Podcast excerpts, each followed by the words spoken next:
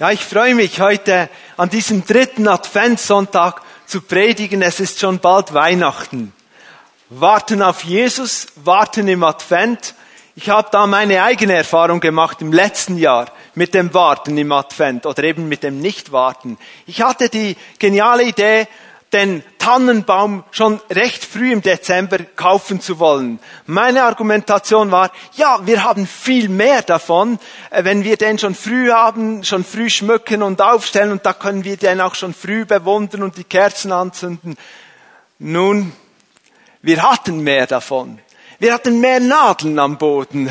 Wir hatten mehr zu tun, täglich Staubsaugen und so weiter und so fort. Die Kerzen hatten wir nicht mehr angezündet, wahrscheinlich vielleicht ein, zwei Mal. Und dann an Heiligabend, als wir feiern wollten, war der Baum so trocken, das konnten wir nicht riskieren. Ein Wohnungsbrand an Heiligabend, das weiß man ja. Die Feuerwehr hat schon, sonst schon genug zu tun. Also, das war mein Nichtwarten im Advent. Advent, lateinisch Ankunft, ursprünglich hieß es Adventus Domini, die Ankunft des Herrn. Im Advent warten wir auf den Herrn, auf Jesus warten.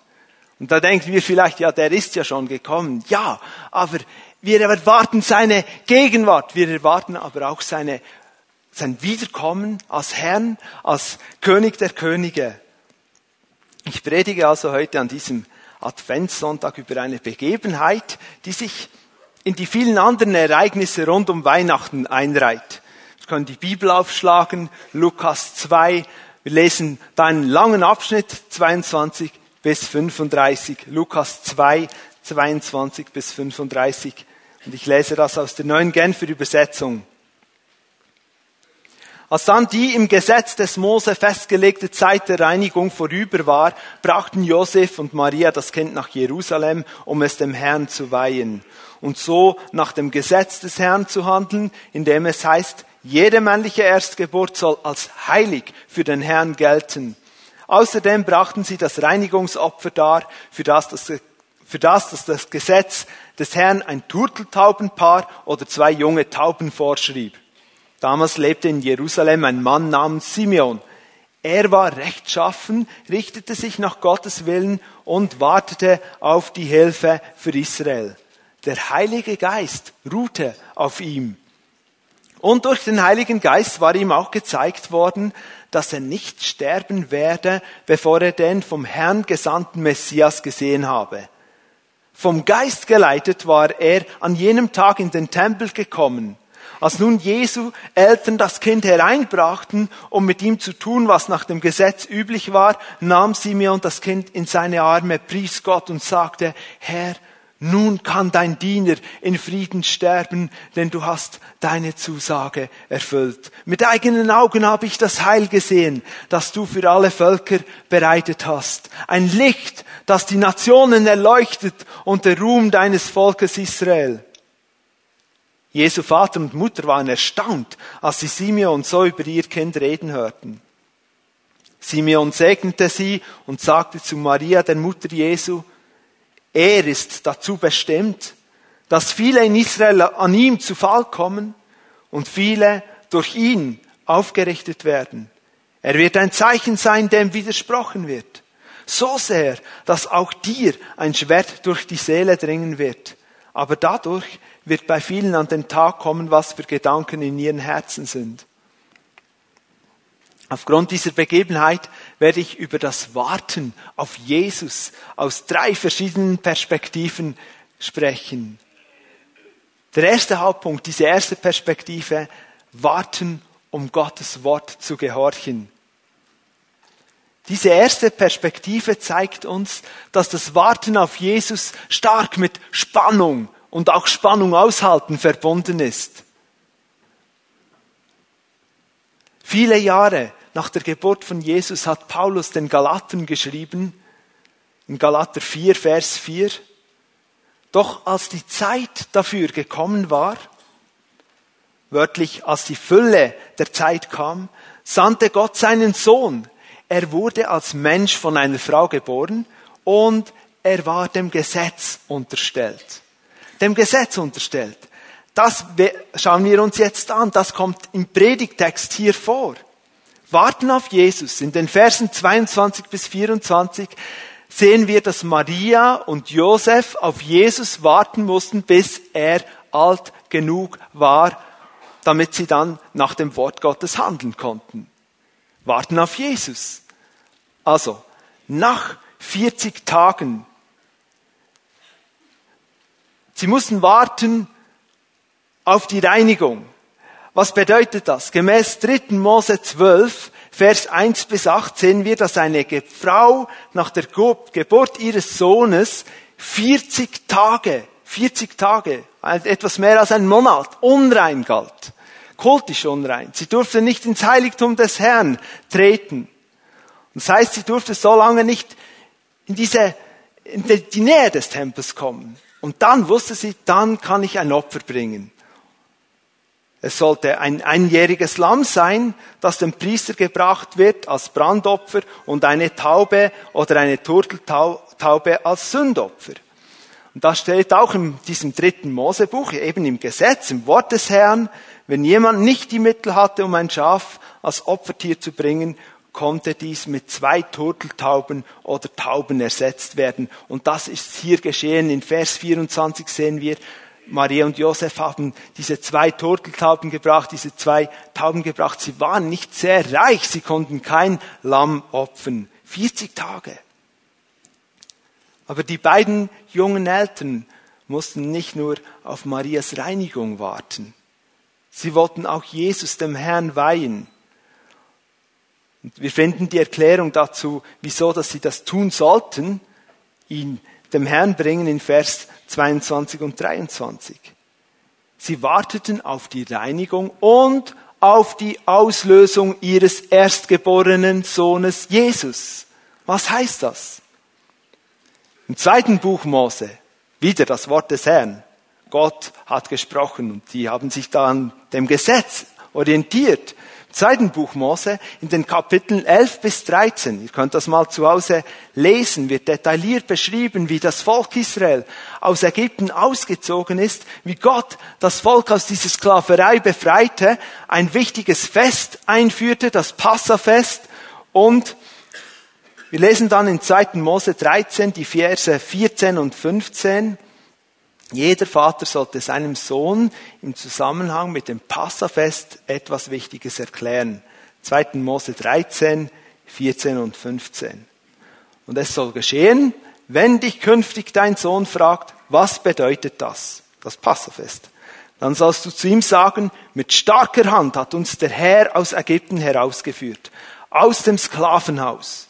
Denn es geschah, als der Pharao sich hartnäckig weigerte, uns ziehen zu lassen, da brachte der Herr alle Erstgeburt im Land Ägypten um, vom Erstgeborenen des Menschen bis zum Erstgeborenen des Viehs.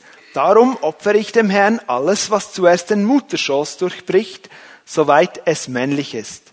Aber jeden Erstgeborenen meiner Söhne löse ich aus. Jeden Erstgeborenen meiner Söhne löse ich aus. Also, die Söhne, die Buben, die waren heilig dem Herrn. Die gehörten dem Herrn. Und damit sie eben bei der Familie bleiben konnten, ich sage das jetzt mal so, mussten sie ausgelöst werden. Und da hat auch das Gesetz, wieder das Wort Gottes hat vorgeschrieben, wie das geschehen sollte. Maria und Josef mussten ihren erstgeborenen Sohn auslösen, indem sie ein bestimmtes Gewicht an Silber, fünf Scheckel Silber bezahlen sollten. Lukas, der Evangelist, ist ein sehr genauer Autor. Er beschreibt das nicht explizit, ob Maria und Josef diese fünf Silbermünzen bezahlt haben, aber er sagt, sie haben gemäß dem Gesetz gehandelt. Wir können davon ausgehen, dass sie etwas taten. Aber jetzt hier ein kleines Detail und doch eigentlich spannend zu beobachten. Für die Reinigungszeremonie für Maria, die ja unrein war, 40 Tage. Und dann auch für die Auslösung der Erstgeburt hatten Maria und Josef ihr Kind eigentlich gar nicht unbedingt mitnehmen müssen. Maria hätte das Opfer bringen können, dann wäre sie wieder rein gewesen.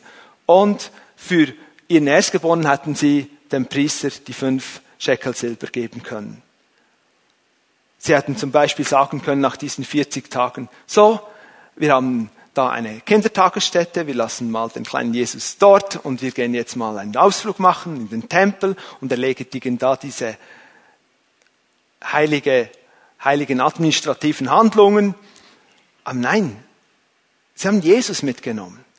Sie wollten nicht nur ihren Erstgeborenen auslösen, nicht nur ihn vom Herrn zurückkaufen, um es mal so auszudrücken. Sie wollten ihn weihen, dem Herrn bringen. Und das ist speziell. Das erinnert an eine ähnliche Begebenheit im Alten Testament. Da war eine, eine Frau, die konnte keine Kinder bekommen. Hannah hieß sie. Und sie erbat sich vom Herrn ein Kind. Und der Priester, sie war dort beim, beim Zelt des Herrn und der Priester sagte ihr, du wirst ein Kind bekommen. Und dann sagte sie, wenn ich dieses Kind bekomme, soll es dem Herrn gehören. Und sie hat es tatsächlich einen Sohn bekommen, hat ihn später zurückgebracht, dem Herrn. Und wir lesen das im 1. Samuel, Kapitel 1, den Vers 28. Dann bringt sie ihren Sohn Samuel und sagt diese Hanna, so habe, habe auch ich ihn dem Herrn wiedergegeben. All die Tage, die er lebt, soll er dem Herrn gehören. Und sie beteten dort den Herrn an. Hannah, Samuel. So wie Hannah Samuel dem Herrn weiter brachte nun Maria ihr Kind Jesus dem Herrn. Nicht nur auslösen, ihn zurückgeben. Er ist heilig dem Herrn. Er ist für den Dienst des Herrn ausgesondert. Nun, warten auf Jesus. Warten, um das Wort Gottes zu erfüllen. 40 Tage hatten Maria und Josef Zeit. 40 Tage nach der Geburt von Jesus. Und da geschieht etwas. Weil Maria und Josef, die hatten ja all diese Verheißungen gehört über ihr Kind. Bei Maria hat es früh angefangen. Da steht plötzlich dieser Engel vor ihr und sagt, du wirst ein Kind bekommen und, all diese Worte über diesen Jesus. Und sie nimmt das auf und sagt, ich bin die Magd des Herrn und, und dann besucht sie ihre Verwandte, die Elisabeth, die ist auch schwanger und Elisabeth fängt an, prophetisch zu reden über das Kind, das heranwächst im Leib von Maria und Maria fängt auch an mit einem Lobgesang, der voll prophetischer Worte ist. Und dann die Geburt und die Engel und die Hirten, die kommen und sagen, wir haben Engel gesehen und wir sind jetzt hier und überall kommen diese Worte Gottes zusammen über diesen Jesus. Und 40 Tage muss das, muss sich das Wort Gottes setzen und sie wissen, nicht vorher. Wir können nicht vorher. Maria hätte vielleicht am liebsten gesagt, ich nehme jetzt diesen Jesus und gehe zum Tempel und sage, wisst ihr, wer das ist? Wisst ihr, wer das ist? Ich muss doch jetzt nicht noch 40 Tage warten. Die ganze Welt soll es wissen. Sie musste warten, um das Wort Gottes zu erfüllen. Und auch damit sich erfüllen konnte, was gesagt wurde über Jesus. Er ist unter das Gesetz gestellt worden. Er musste dem Wort Gottes gemäß ausgelöst, geweiht werden. Auch Maria musste das Opfer ihrer Reinigung bringen. Auf Jesus warten, um das Wort Gottes, um dem Wort Gottes zu gehorchen, das erfordert in unserem Leben oft Geduld und, und Vertrauen. Das ist nicht, manchmal nicht so einfach. Sind wir bereit zu warten? Sind wir bereit zu warten, solange, dass wir sagen können, ich weiß es vom Herrn, jetzt ist die Zeit gekommen, jetzt kann ich handeln, jetzt kann ich etwas tun, jetzt kann ich reagieren. Vertrauen wir Gottes Zeitplan. Es gibt Dinge, da müssen wir vielleicht ein, zwei Tage warten. Vielleicht auch nur ein paar Minuten. Wenn man sich als Vater, als Mutter aufregt, weil die Kinder schon wieder nicht gehorsam sind, lohnt es sich manchmal eine Minute zu warten bis man sich eingeklinkt hat und dann mit Weisheit, die der Herr schenkt, reagieren kann. Manchmal muss man Jahre warten. Gott schenkt eine Berufung.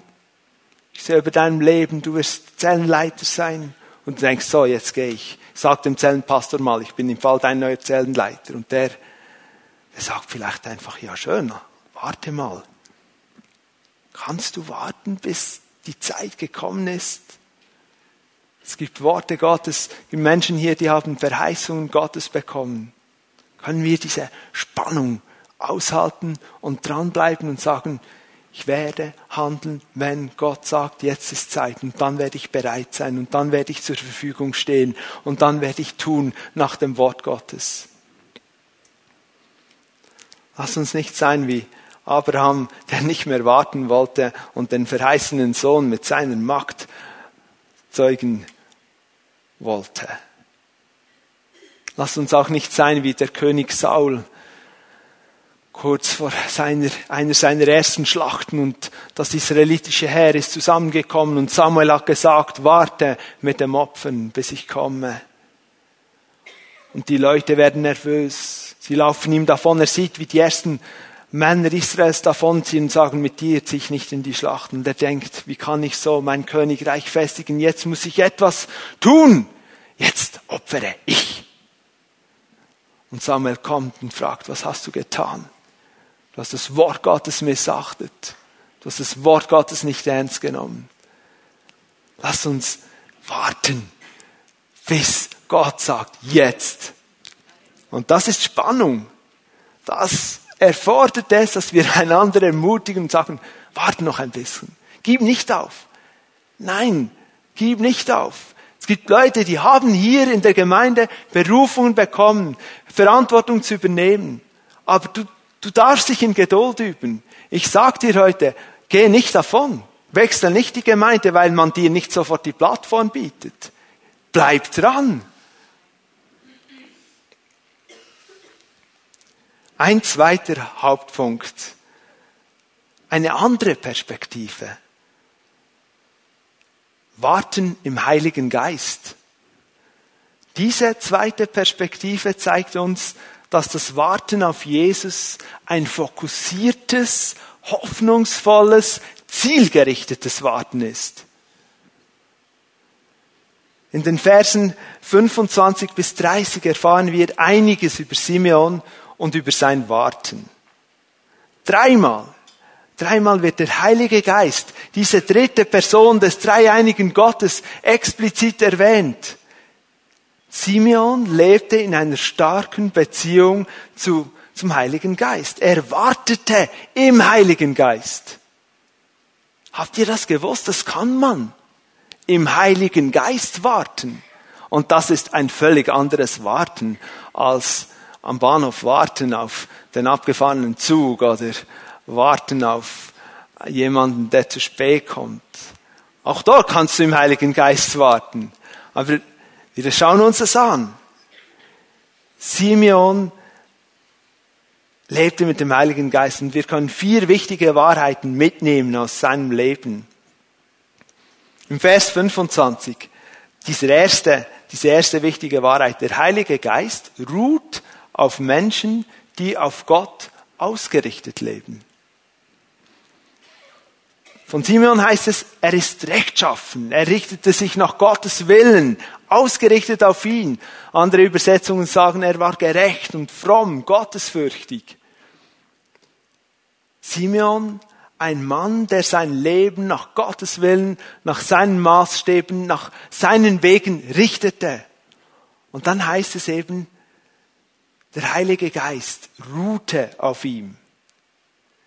Simeon kommt aus dem Hebräischen und in Anlehnung an das Wort hören könnte sein Name mit erhören oder Gott hat erhört übersetzt werden. Er richtete sein Gehör und seine Gebete auf Gott, auf einen Gott, der ihn hört. Ausgerichtet auf Gott lebt er. Und so ist es, der Heilige Geist ruhte auf ihm. Der Heilige Geist ist und bleibt auf Menschen, die ihr Leben auf Gott ausrichten. Sprüche 1, Vers 23 sagt, wendet ihr euch meiner Mahnung zu, siehe, so will ich meinen Geist euch sprudeln lassen. Ich will euch kundtun meine Worte. Der Mahnung Gottes zuwenden, auf Gott ausgerichtet sein und erleben dürfen, wie der Heilige Geist da ist, präsent, auf einem bleibt. Unsere Reaktion auf Gottes Wort, auf sein Reden ist entscheidend. Darf ich fragen, wer möchte, dass der Heilige Geist auf seinem Leben ruht, so wie hier bei Simeon? Wer möchte das? Nehmen wir Gott beim Wort. Nehmen wir ihn ernst. Eine zweite Wahrheit. Der Heilige Geist spricht zu Menschen, die Gottes Wort und seinen Verheißungen vertrauen. Simeon kannte die alttestamentlichen Verheißungen über den kommenden Messias und er hat treu auf diese Erfüllung der Verheißungen gewartet. Er hat vertraut, dass es geschehen wird. Er hat nicht einfach gesagt, ja, das wäre noch schön, wenn so ein Helfer käme, so ein Messias. Er wusste, das wird geschehen, ich vertraue darauf. Und dann, und dann spricht der Heilige Geist zu ihm und sagt ihm, Simeon, Du wirst nicht sterben, du wirst es sehen, du wirst ihn sehen. Der Heilige Geist spricht zu Menschen, die Gottes Wort und seinen Verheißungen vertrauen. Wirklich, ohne zu zweifeln, ihr Vertrauen hineinbringen. Sagen, dieses Wort. Ich kann, meine Gefühle spinnen vielleicht. Ich kann falsch liegen. Meine Umstände können daneben sein, aber dieses Wort, ich vertraue mein Leben diesem Wort an. Der Heilige Geist wird zu dir reden. Er wird zu dir reden.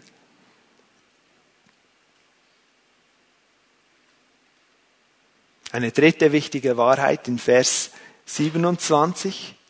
Der Heilige Geist führt Menschen, die dem Reden Gottes vertrauen und gehorchen, die ihr Leben so auf ihn ausrichten. Schau, weil der Heilige Geist auf Simeon ruhte und weil Simeon ein Mann des Wortes war, der und das feine Reden des Heiligen Geistes schon erfahren hat, konnte er sich auch zum Tempel führen lassen. Zum richtigen Zeitpunkt. Hören, Vertrauen, Gehorchen ist der Schlüssel für die Führung.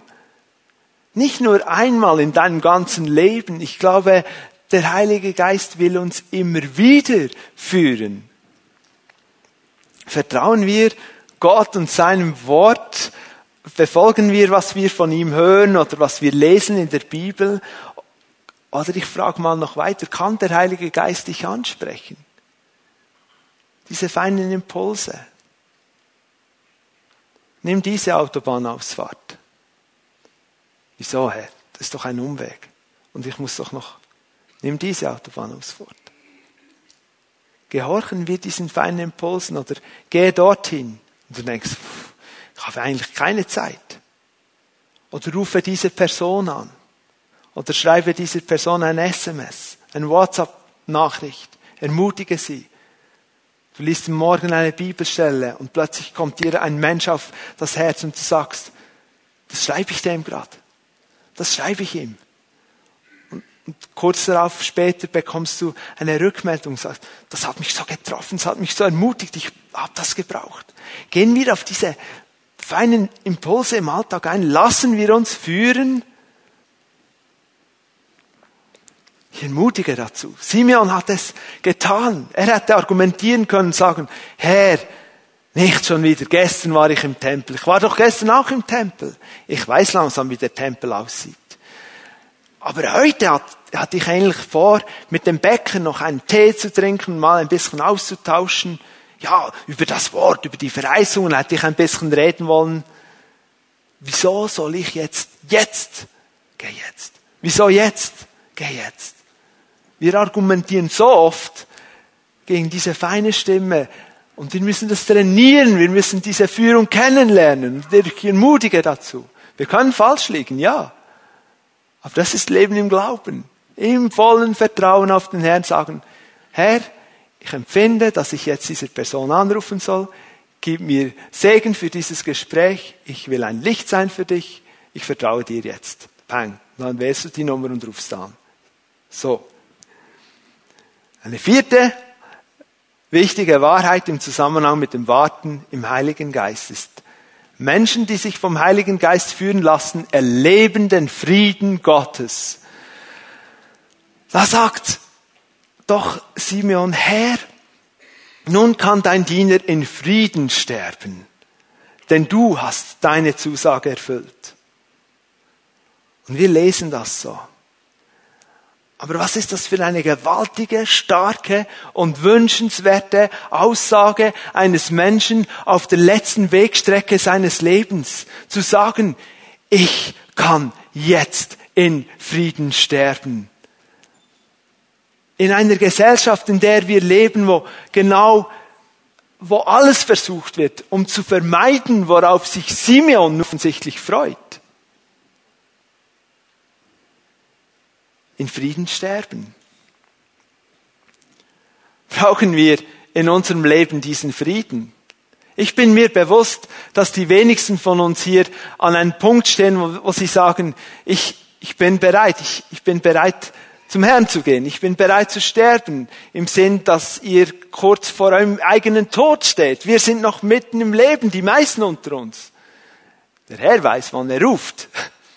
Wir wissen es nicht genau. Und doch, ich, ich, ich nehme euch da mal ein bisschen aus dem Simeon raus und hinein in unsere, in unseren Kontext. Auch wir brauchen den Frieden Gottes. Auch wir erleben Situationen, wo es schwierig ist, wo wir manchmal denken, ich weiß nicht mehr, wo mir mein Kopf steht und wie schaffe ich das jetzt auch noch. Unruhe, Spannungen, schwierige Beziehungen, schwierige Gespräche, die anstehen, vielleicht an deinem Arbeitsplatz.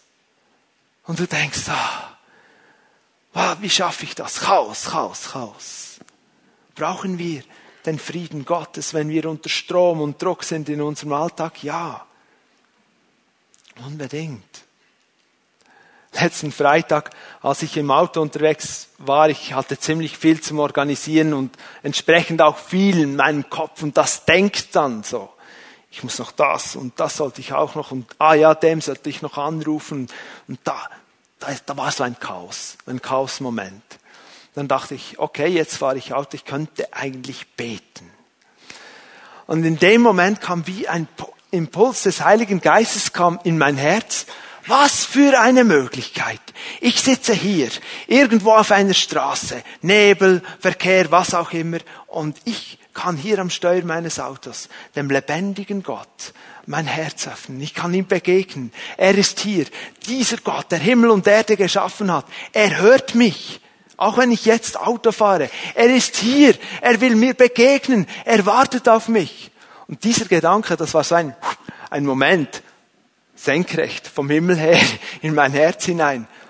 Und mein Herz wurde erfüllt mit Frieden und mit Freude und mit einer Ruhe, dass all diese Dinge, die ich gedacht habe, die wurden so ein bisschen klein.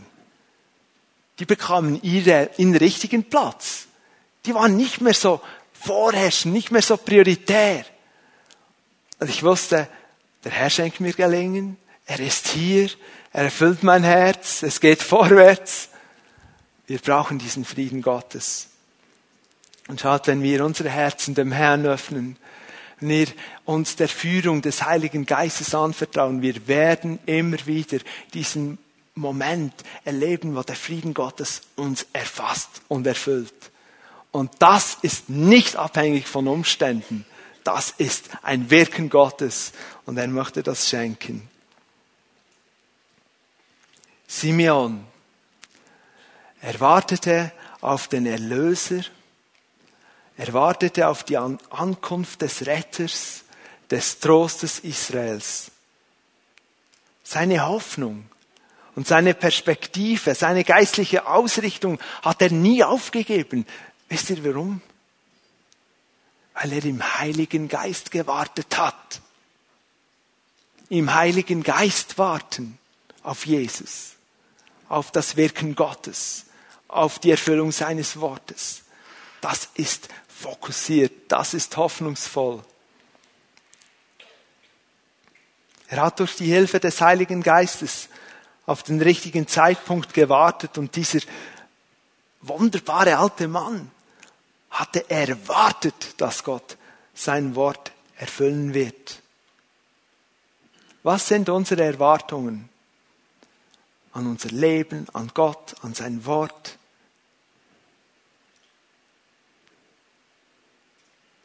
In den Versen 28 bis 32 sehen wir, dass Simeon in der Salbung unter der Inspiration des Heiligen Geistes betet und, und prophetisch über Jesus Christus spricht. Und er spricht dann auch die Bestimmung von Jesus an. Das führt uns zum dritten Hauptpunkt der Predigt. Ein Warten, eine neue Perspektive. Warten auf Jesus als Retter und Herrn. Was erwarten wir? Diese dritte Perspektive zeigt uns, dass das Warten auf Jesus damit zu tun hat, dass wir die richtigen Erwartungen haben. Manchmal haben wir Bilder, wer Jesus ist und wer er nicht ist. Der Heilige Geist möge heute einfach neu in unsere Herzen hineintragen, wer Jesus ist. Ganz stark.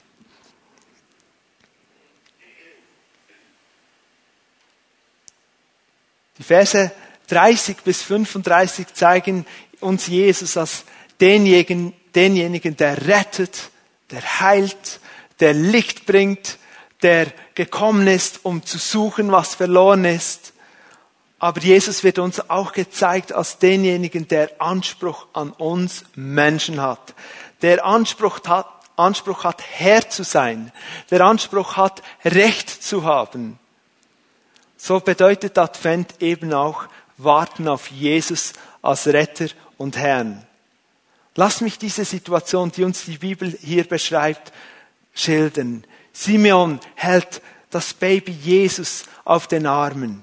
Das ist schon speziell. Maria und Josef kommen in den Tempel und da kommt dieser alte Mann auf sie zu. Und sein Gesicht leuchtet.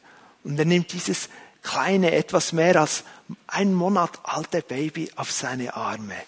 Und jetzt beginnt er mit einem Lobpreisgebet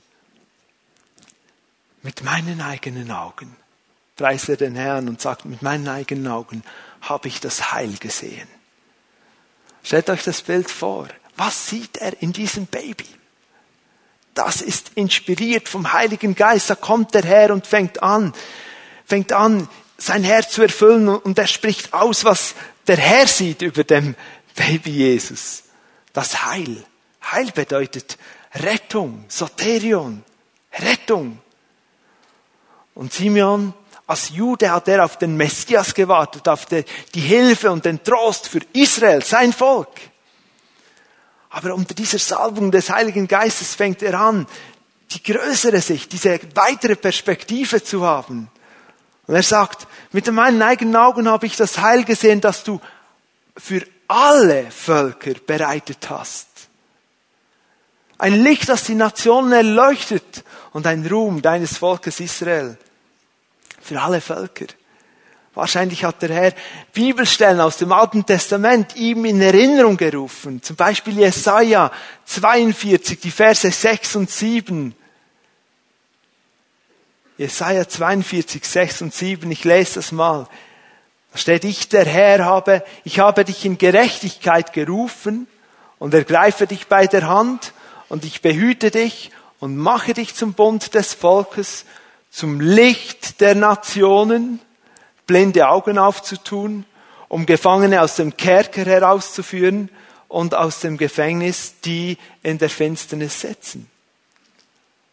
Der Heilige Geist hat Simeon in Erinnerung gerufen. Da gibt es Worte in, der, in den Schriften, die auf den kommenden Messias hinweisen. Und diese Worte kommen nicht nur im Zusammenhang mit dem Trost Israels, sondern für alle Völker, alle Nationen. Es wird klar gemacht, jeder hat die Möglichkeit, gerettet zu werden. Nicht viele hier sind jüdischer Abstammung. Ich sag's mal so im biblischen Kontext, wir alle sind Heiden. Wir alle sind Heiden. Und wenn nicht hier das Evangelium sagen würde, ein Licht für die Nationen, wir wären verloren. Wir wären verloren. Jesus ist gekommen für alle. Ein Licht, das erleuchtet, bedeutet eigentlich sinngemäß Licht, um die verborgenen Dinge offenbar zu machen. Jesus ist gekommen, um Dinge im Verborgenen ans Licht zu ziehen und Heil zu bringen, Rettung zu bringen. Dann endet das Lobpreisgebet Simeons. Er hat immer noch dieses kleine Kind auf seinen Armen. Und die Eltern waren erstaunt. Wir sind nicht erstaunt, dass die Eltern erstaunt waren. Jetzt schon wieder. Wir haben schon so viel gehört über diesen Jesus und wir wissen, er ist der Sohn Gottes. Er ist übernatürlich gezeugt. Er, und jetzt sind wir hier im Tempel und da kommt ein, ein fremder Mann und prophezeit über diesen Jesus.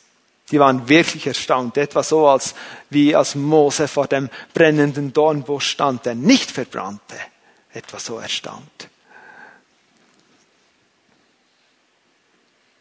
Jesus ist das Heil, das Licht, der Ruhm des Volkes Israel. Und das ist eine gute Botschaft. Gute Botschaft. Evangelium. Eine, ein ermutigender Zuspruch. Noch heute. Jesus ist der Retter. Lukas 19, Vers 10. Dort steht über Jesus, und der Menschensohn ist gekommen, um zu suchen und zu retten, was verloren ist. Er ist der Retter. Darf ich fragen, wer ist hier, der Rettung braucht? In einem, in irgendeinem Bereich deines Lebens. Ist es nicht manchmal so, dass wir wissen, ja dann, 1988 oder 2001 habe ich mein Leben Jesus gegeben und ihn angenommen als Retter. Und dann haben wir diese internen Checklisten, diese, wir haben abgehakt. Also das habe ich jetzt in meinem, in meinem Weg mit Gott. Ich bin gerettet. Ich weiß nicht, wie es euch geht, aber ich stelle fest in meinem Leben, dass ich seine Rettung, seine Begegnung täglich brauche. Ganz zuerst muss er mich immer wieder vor mir selber retten. Weißt du, wenn ich versuche, wieder auf den Thron zu kommen, dann geht's schief. Wirklich schief. Ich, ich bin froh, dass ich nicht auf mich selbst gestellt bin, nicht zurückgeworfen auf meine Weisheit, nicht zurückgeworfen auf mein Können, auf meine Erfahrung. Ich bin froh, dass ich sagen kann, Jesus, rette mich. Rette mich vor mir selber zuerst und rette mich in all diesen Bereichen, wo ich deine Rettung, deine Gnade, deine Hilfe, deine Vergebung, deine Wiederherstellung, deine Heilung brauche. Brauchen wir Rettung? Jesus ist hier. Ich weiß, wir wissen es. Jesus ist hier. Wir wissen es hier, aber ich weiß, Jesus ist hier. Ich weiß, weiß, weiß. Er ist hier. Und er will retten. Er will Menschen begegnen heute, die schwierige Beziehungssituationen erleben. Jesus will retten. Er will retten, wenn du Krankheitssituationen durchgehst. Er will dich retten. Er will dir deine, seine Hand reichen und sagen, ich bin hier. Ich rette dich. Er will dich retten, wenn du Schwierigkeiten in finanziellen Bereichen hast. Er will dir helfen. Er ist der Retter. Und wenn du an irgendeinem Bereich angesprochen bist hier, wir werden am Schluss des Gottesdienstes Gelegenheit zum Gebet geben. Komme nach vorne. Zögere nicht, wenn wir einen Aufruf machen. Du wirst von freundlichen Menschen empfangen werden, die gerne mit dir beten und, mit dir zusammen bekennen, Jesus ist der Retter. Zurück zum Predigtext. Die Eltern staunen, Simeon segnet Maria und Josef und das Kind. Und dann spricht er weiter über die Bestimmung von Jesus. Und ich, ich formuliere diese Situation nun mal mit meinen Worten. Und du darfst ruhig anstelle von Maria, wenn ich Maria sage, kannst du deinen Namen einsetzen. Silas, Tom, äh, wie du auch immer heißen magst. Gott spricht zu uns auch durch dieses Wort. So. Maria staunt noch und Josef auch. Sie kennen unser Kind. Das ist extrem, was da gesagt wird über dieses Kind. Und Simeon fährt weiter und sagt, Maria, pass auf. Es ist schon gut, dass du dich auf die Bestimmung deines Sohnes als Retter, als, als Heiland, als derjenige, der, der Vergebung und all das bringt, freust. Das ist gut. Aber ich muss dir sagen, dein Sohn, das ist nicht einfach nur so ein netter, so ein guter, den alle Menschen mögen. Da gibt es noch einen anderen Teil seiner Bestimmung. Schau, dieser Jesus, der wird nicht nur begeistern und einen großen Fanclub haben. Wenn du das denkst, Maria, dann werden deine Erwartungen enttäuscht werden. Dieser Jesus, er ist Herr. Er ist der Sohn Gottes. Und da gibt es noch einen anderen Teil seiner Bestimmung. Schau hier, in meinen Armen ist er. Und viele in Israel werden wegen ihm zu Fall kommen. Wisst ihr, was das Wort bedeutet, zu Fall kommen? Viele kennen das Gleichnis vom Hausbau. Der kluge Mann baut auf Fels, der nicht so kluge, der dumme Mann baut auf Sand. Und dann, wenn es regnet und die Ströme kommen, fällt das Haus auf Sand. Das ist das Bild. Chaos, ein Zusammenbruch, alles am Boden zerstört.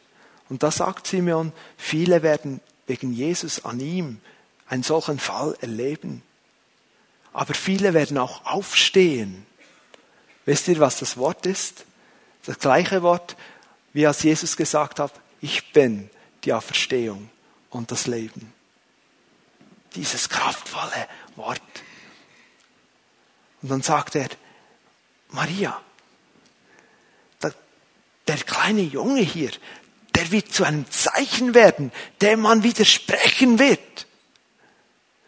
Aber das wird dazu führen, dass die tiefsten, verborgensten Gedanken der Menschen in ihren Herzen, das wird offenbar werden, wird zum Vorschein kommen. Und liebe Maria, ich muss dich warnen, das wird für dich in zweierlei Hinsicht sehr viele Schmerzen bereiten. Das Schwert in ihr Seele.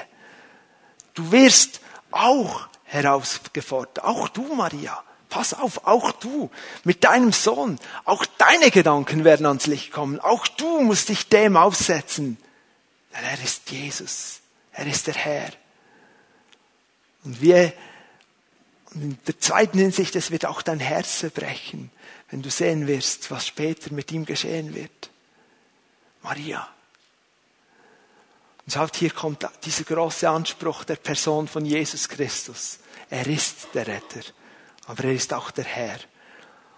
Er ist derjenige, der Fragen stellen darf. Er ist derjenige, der herausfordert. Er ist derjenige, vor dem niemand neutral weggehen kann. Wenn du Jesus begegnest, wird das etwas in deinem Leben auslösen. Du kommst in eine Entscheidungssituation. Entweder sagst du, ich will mehr von diesem Jesus, oder du sagst, der kann mir gestohlen bleiben. Du kannst nicht neutral bleiben. Zum Fall oder zum Aufstehen als Zeichen und die Gedanken deines Herzens können offenbar werden. Advent heißt auf Jesus als Retter und als Herrn warten. Was bedeutet das wirklich? Stellt euch ein Unternehmen vor, eine Firma, nahe der Insolvenz, eigentlich schon fast bankrott. Ja, man könnte verschiedene Gründe finden, die Frankenstärke und die schwierige Wirtschaftslage und die Märkte, die ausgetrocknet sind, was auch immer. Und da weiß man, da gibt's doch diesen bekannten Investor, der auch Firmen, die schon fast bankrott sind oder ganz bankrott sind, der hat sie schon wieder zum Laufen gebracht. So die Geschäftsleitung beschließt, wir rufen an. Der Mann muss her. Wir laden ihn ein. Gutes Restaurant. Dort werden wir ihm unser, unseren Geschäftsplan präsentieren unser Leitsatz, unsere Firmenpolitik, unsere Produkte, was wir erreichen wollen, unsere Ziele, unseren Fünfjahresplan, was auch immer. Und wir versuchen ihn zu gewinnen, damit er seinen unermesslichen Reichtum hineingibt und wir wieder funktionieren können. Gesagt, getan, da wird angerufen und gehofft, dass er seine rettenden Finanzen einbringt und vielleicht hier und da mal auch einen Ratschlag erteilt. So stellen wir uns die Sache mit Jesus manchmal vor. Dein Lebensunternehmen kurz vor dem Bankrott oder Bankrott. Wenn wir ehrlich sind, ist es das ohne Jesus. Wir glauben immer noch, nein, es gibt noch einen Ausweg. Aber wir sind eigentlich bankrott ohne ihn. Am Boden zerstört, insolvent, wir können nichts mehr tun. Und dann denken wir, ja, Jesus, wenn der kommt, das ist super. Er kann meine Schulden bezahlen. Er kann mir die Sünden vergeben. Und er erteilt mir noch gute Tipps für meinen Alltag. Gute Ratschläge, wie ich mein Leben besser und sinnvoller gestalte. ja, ich bekomme so ein, ein bisschen Sinn in mein Leben und dann geht's wieder flott vorwärts mit meinem Lebensunternehmen. Jesus der Retter, aber Jesus ist auch Herr. Die Sache ist die, wenn Jesus in dein Lebensunternehmen kommt, dann kommt er nicht, um zu investieren und so ein bisschen Ratschläge zu erteilen. Dann übernimmt er. Er übernimmt deine Lebensfirma. Er ist gekommen, um Chef zu sein. Und er wird dir sagen, schau, diese Leitsätze in deinem Leben, die zerstören dich, die führen nicht zum Leben. Wir ändern das. Er wird dir sagen, guter Freund, das Geschäftsmodell, das du mir hier präsentierst, das ist zum Scheitern verurteilt. Wir machen da nicht weiter. Ich helfe dir. Wir machen da ganz etwas Neues. Er wird dir sagen, ich bezahle tatsächlich deine Schulden, aber ich sage auch, was wir sonst noch so machen mit den Finanzen. Lass mich mal die Buchhaltung ansehen. Das ist das, was es bedeutet, wenn wir im Advent auf Jesus als Retter und Herrn warten. Darf ich die Band bitten, nach vorne zu kommen? Wir kommen zum Schluss der Predigt, nicht zum Schluss des Gottesdienstes. Das ist der wichtigste Punkt jetzt. Wie antworten wir? Was bedeutet das für uns? Was wollen wir mitnehmen? Was wollen wir umsetzen? Lasst uns ausgerichtet bleiben auf den Herrn, fokussiert. Die Begebenheit mit Simeon hier im Tempel zeigt uns etwas über das Warten auf Jesus. Warten hat damit zu tun, dass wir die Spannung aushalten müssen, damit wir dem Wort Gottes gehorsam sind. Damit wir wirklich zu seinem Zeitpunkt los marschieren und nicht vorher und auch nicht später. Das ist eine Spannung. Warten auf Jesus bedeutet, dass wir im Heiligen Geist warten. Ach, dass wir Menschen sind, auf denen der Heilige Geist ruht, die sich führen lassen, ansprechen lassen. Das ist ein Warten, das sich der Herr wünscht von uns allen. Unser Alltag geprägt durch die Impulse und die Hilfe des Heiligen Geistes. Und warten auf Jesus hängt mit einer richtigen Erwartung an ihn zusammen. Er ist nicht einfach der, der ein bisschen Tipps gibt und dir alle Lasten wegnimmt. Das tut er. Er nimmt alle Lasten weg. Aber er übernimmt dein Leben, wenn du ihn einlädst. Ist das gut? Absolut. Dort kommt die richtige Freiheit. Dort kommt wirklich Freiheit. Und dort kommt ein Geschäftsmodell, das zum Leben führt und nicht zum großen Fall. Er ist Herr. Er kommt als Zuspruch in seiner Aufgabe als Retter und er kommt als Anspruch in seiner, seiner Bestimmung als Herr. Wir werden jetzt gleich mit Menschen beten. Darf ich bitten, dass wir alle aufstehen? Und die Hausherrenleiterinnen und Leiter mit ihren Ehepartnern kommt doch gleich jetzt nach vorne. Stellt euch auf. Dient. Macht euch bereit, den Menschen zu dienen. Lieber Bruder, liebe Schwester, wo willst du neu lernen zu warten? Wo willst du neu lernen, einfach Gott zu vertrauen, dich der Führung des Heiligen Geistes anzuvertrauen? Wo brauchst du Rettung? In welchen Lebensbereichen sagst du, ich kann nicht mehr, ich kann nicht mehr, ich brauche Rettung? Komm nach vorne. Bete mit diesen Leitern, die gerne mit dir beten, dich segnen und wo du erleben darfst, dass die Kraft Gottes in dein Leben kommt. Vielleicht ist etwas von diesen verborgenen Motiven in deinem Herzen offenbar geworden. Du hast gesagt, ich, ich hatte schlechte Motive, ich hatte falsche Gedanken, ich will das ablegen, ich will das bekennen. Komm nach vorne. Lieber Besucher, wenn du heute hier bist und Jesus noch nicht persönlich kennst, du hast vielleicht gedacht, super, er rettet mich. Und dann bist du ein wenig erschrocken, als ich gesagt habe, er will dein Lebensunternehmen übernehmen. Es ist zu deinem Besten. Dir wird es nie mehr, nie so gut gehen, wie wenn du Jesus dein ganzes Leben übergibst, dein Lebensunternehmen, deine Lebensfirma übergibst und ihm alles anvertraust. Das ist Rettung, das ist auch Heil und das ist, wenn er der Chef ist, geht es dir gut. Ich lade dich ein, lerne Jesus kennen. Warten auf Jesus für dich, er wartet auf dich. Du musst nicht mehr warten, du kannst jetzt kommen, du kannst heute nach vorne kommen, ihm heute begegnen. Wenn, da, wenn wir das Lied singen jetzt gleich, Ben leitet uns in ein Anbetungslied noch, wir beten den Herrn an. Wenn du angesprochen bist, komme gleich nach vorne, zögere nicht, warte nicht bis zum Abschluss des Gottesdienstes. Wir wollen hineingehen in eine Gebetszeit und Silas wird später den Gottesdienst abschließen.